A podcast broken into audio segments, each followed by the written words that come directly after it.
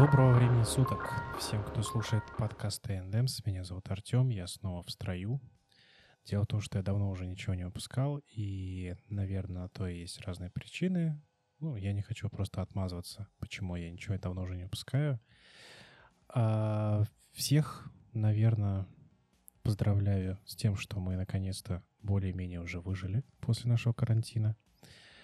А единственный выпуск, который выпустил это был выпуск с Артемом Синдерембером, с которым также можно послушать интервью. Э, можете найти его у нас в подкасте NMS, но он есть. И я записывал еще один подкаст с еще одним из, из гостей нашего интервью, с э, Антоном, а.к.а. Summer Garden. Но как-то вот я очень затянул с его выпуском, и, возможно, э, в скором будущем я его обязательно выложу, но по, так как мы его записывали еще во время карантина, многие из тем уже давно не актуальны.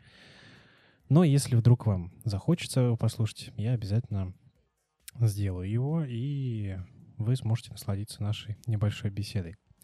А сегодняшний выпуск, который лично я давно очень хотел сделать в таком соло-формате, а, это выпуск об одном из жанров, который а, достаточно был популярен и интересен в э, нулевых, а именно жанр New Rave.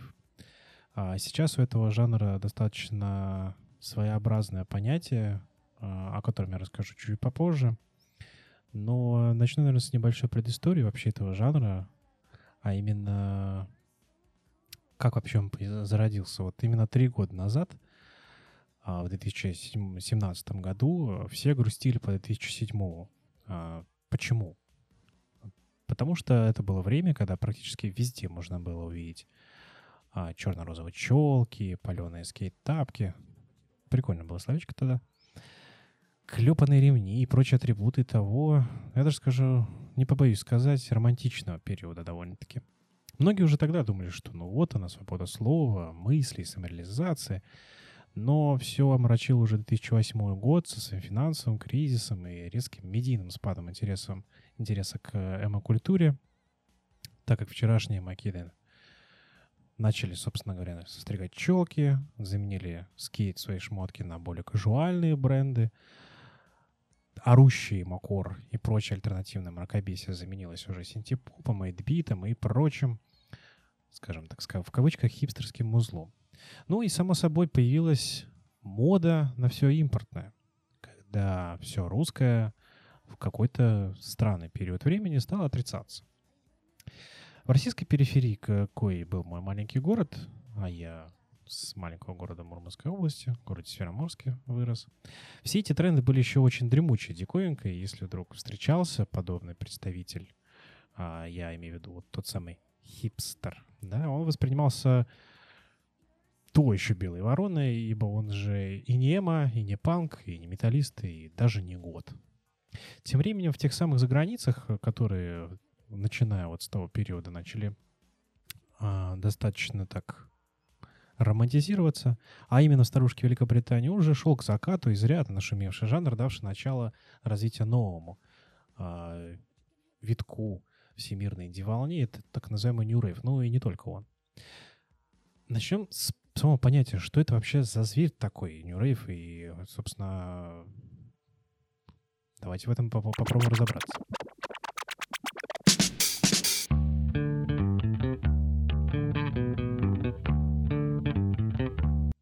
На самом деле толком никто на этот вопрос ответить не сможет, ибо сами же, так называемые, представители жанра рьяно от этого тага пытались и пытаются окреститься до сих пор. А на самом деле, как часто бывает, во всем виноваты СМИ, как и с э, той самой волной эмо, когда ее, можно сказать, жанр эмо приписали группам, а, которые тоже стеснялись этого жанра.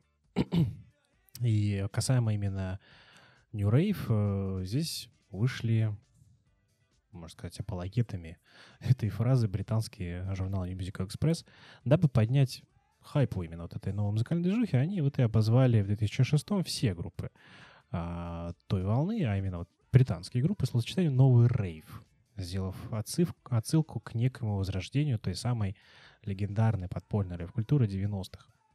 Некоторые коллективы настолько бесила подобная категоризация, что, например, Клексонс, одни из столпов того жанра, и вовсе запретили использовать даже те самые неоновые палочки, которые люди часто использовали на тусовках, на своих шоу. Но при всем при этом отрицании большая часть коллективов и правда выглядела внешне как типичные представители рейв-тусовок. А, это кислотные, цвет, цветов шмотки, безумные прически, тотальный вообще абсолютно нигилизм во всем и анархия в голове. Все это, конечно, только внешняя атрибутика, которая, если честно, сейчас особо нич- никого не удивишь, ибо те же рейвы и сейчас популярны повсеместно. Но поговорим именно о музыке. Музыка все же была совсем другой. Тенденция рок-музыкантов вообще, в принципе, что-то более, делать более танцевальное намечалась нас еще даже когда о Нью-Рейве и речи-то не шло, и первыми, кто тогда изрядно всколыхнул музыкальное сообщество начала 21 века, были группы такие как Yeah Yeah Yes, Radio 4, LCD Sound System, Death From Above, у которых все время то 1979, то э, нету их. Liars, You Say Party, We Say Die, The, P, the Fame, The Rapture и очень-очень много групп. В той же Великобритании шуму уже наводили Франц Фердинанд и Блок Пати своими дебютными работами, в которых очень э, видно были отсылки к тому самому постпанку э, а-ля Гэнгофо.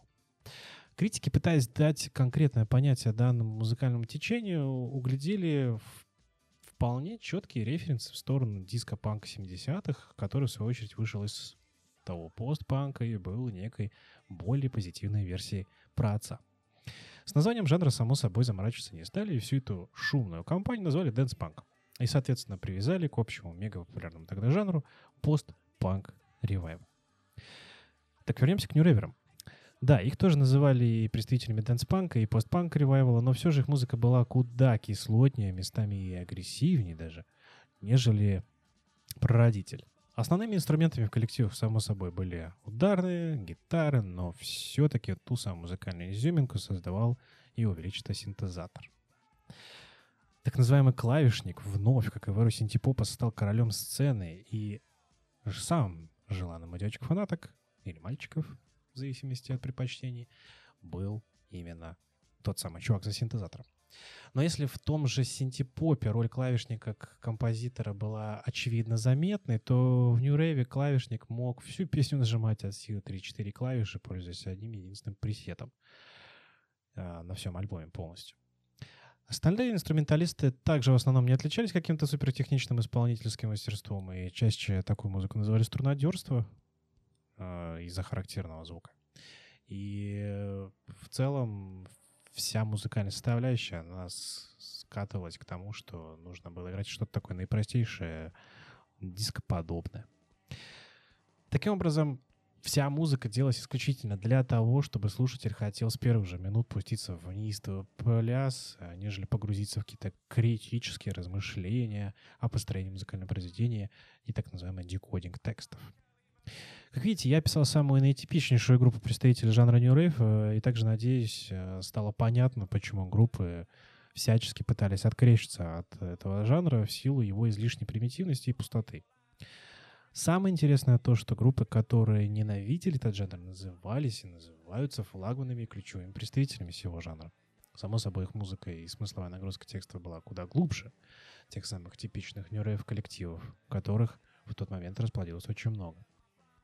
Например, Late of the PA, Claxons, New Young Pony Club, Hadouken активно пытались быть вне рамок жанра и в своей музыке старались избегать тех самых жанровых клише, о которых я рассказал ранее. Но давайте зададим вопрос. Так ли плохо был New Rave в целом? Вовсе нет, ибо многие коллективы той волны получили довольно большую популярность как раз благодаря этому пресловутому тегу такие группы, как Hot Chip, Consider Say Sexy, The Sunshine Underground, Shit Disco, Trash Fashion и многие другие. Многие уже стали хедлайнерами топовых э, фестивалей, например, те же самые Arctic Monkeys, которые в начале пути своего были достаточно танцевальными, в отличие от уже более поздних. А, и э, в целом мои, мной ранее озвученные британские коллективы типа Блок Пати или Франц Фердин, которые также в какой-то определенный период заигрывали с этим забавный Все же главным и определяющим, наверное, атрибутом э, New Rave были, по-моему, на мой взгляд, э, не музыка, а именно сами рейвы. Те самые безумные вечеринки в околоподвальных клубах моментально обрели сверхпопулярность, далеко задвинув классическое понимание рок-концертов как таковых.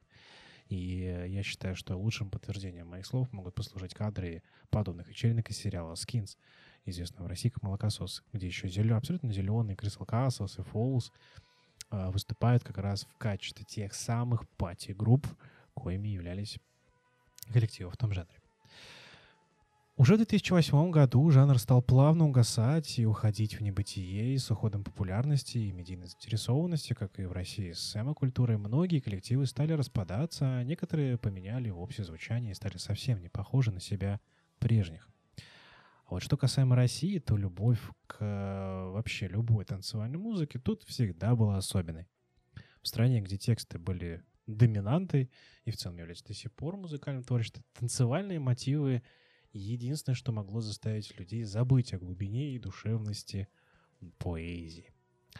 По этой простой причине британский университет очень неплохо э, прижился в России. Правда, как обычно бывало в эпоху неразвитого интернета, а мода на все это вот заграничное непотребство пришла сюда в период уже полураспада жанра, то есть где-то, наверное, между 2008 и 2010 годами.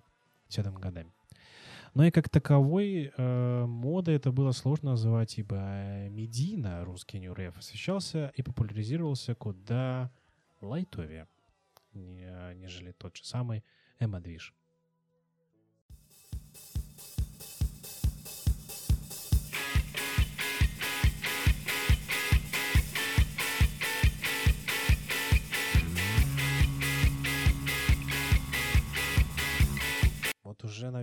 есть смысл закончить повествование о том, как на Руси есть пошла мода на танцевальную демузыку, но 2011 год.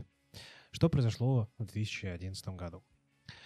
Страна окончательно, хотя кое-где и по сей день остаются представители до сих пор, избавляется от этого черно-розового суицидального гнета, и на смену приходит ванильки. На мой взгляд, самая женственная субкультура, и посему имевшая в своих рядах преимущественно представительниц прекрасного пола, как и Эма, ванильки а, имели больше ярко выраженные внешние атрибуты, нежели идейная составляющая.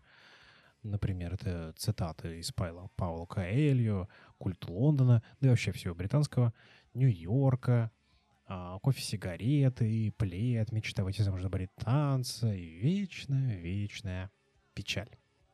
Сейчас можно сказать, что ванильки 2011 это предтеча нынешних э, винишкотян. Э, возможно, ну, оставим это предположение на суд экспертам в данном вопросе. Что же касается мужского пола. Мужской пол тоже не был обделен э, ванилизмом, а парни стали немного следить за модой, одеваться в брендовые вещи и, конечно, чаще паленые, но зато с узнаваемым лого. А, и также, само собой, слушать то, что слушали прекрасные дамы. В купе с винтажными фотофильтрами, шрифтом, лоб, шрифтом лобстер, только набиравшим оборот Инстаграмом, кофейней Starbucks и так далее, начиналась эпоха хипстеров, так называемых, которая породила культ потребления и прочие непотребства, непотребства коими уже пользуется практически каждый. Но тогда хипстеры были объектом насмешек. Но вернемся все-таки к музыке. Что ж, собственно, с ней? Как в начале нулевых, начало десятых было прорывным в мировой музыкальной среде, и чтобы не уходить в подробный анализ, просто скажу, что инди-музыка постепенно начала выходить из подполья, и те ребята из нулевых, которые только-только начинали и были так называемыми нью уже стали выступать в качестве хедлайнеров на крупнейших мировых фестивалях. У нас же, благодаря уже более-менее развитому интернету, инди-волна развивалась вполне в ног с остальным миром. И, возможно, апофеозом развития всего этого движа я бы назвал альбом исполнителя Ром, Романа Муджеса «Дауншифтинг». Ибо именно с моей точки зрения это был ключевой переломный момент. В России СМИ э, тоже начали понимать, что это интересный феномен, и начали активно развиваться в плане освещения этого. Но все-таки этим занимались больше независимый интернет и печатные СМИ, которые были абсолютно не похожи на своих старших коллег, которым, в свою очередь, было все равно, что там за новый альбом Метронами или какой лук сегодня в тренде. Подобные вещи не могли не сказаться на общей тенденции жить в удовольствии, не заморачиваться на всякого рода политиканствах и прочем. Поэтому инди-вечеринки, само собой, были неотъемлемой частью того времени. И, собственно, поэтому практически каждый, кому слегка за 25 и далее, имеет в арсенале пачку волнительных историй о тусовках того времени.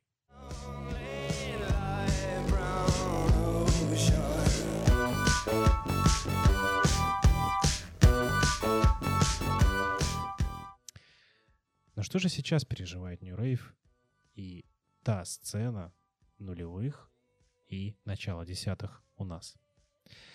На данный момент она, к сожалению, забыта. Либо просто пока еще не настолько интересна, как те же 80-е или 90-е.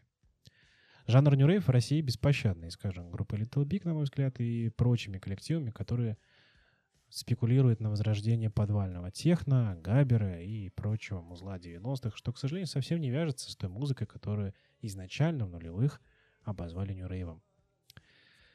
Но, дабы не завершать этот выпуск речами в стиле «О боже, раньше было лучше» и так далее, я уверен, что где-нибудь лет через 20 какие-нибудь предприимчивые товарищи все-таки найдут Live Collections на Гластенбери в 2007 году, и волна Нью-Рейва снова захлестнет умы. Это был маленький краткий экскурс в историю о том, что ж такое New Rave. Если вам эта тема интересна, обязательно пишите, ставьте лайки, комментируйте. И да пребудет с вами сила. Всем пока. С вами были A&M's. Listen, mate, I told you once, I told you twice. You're not on the list, all?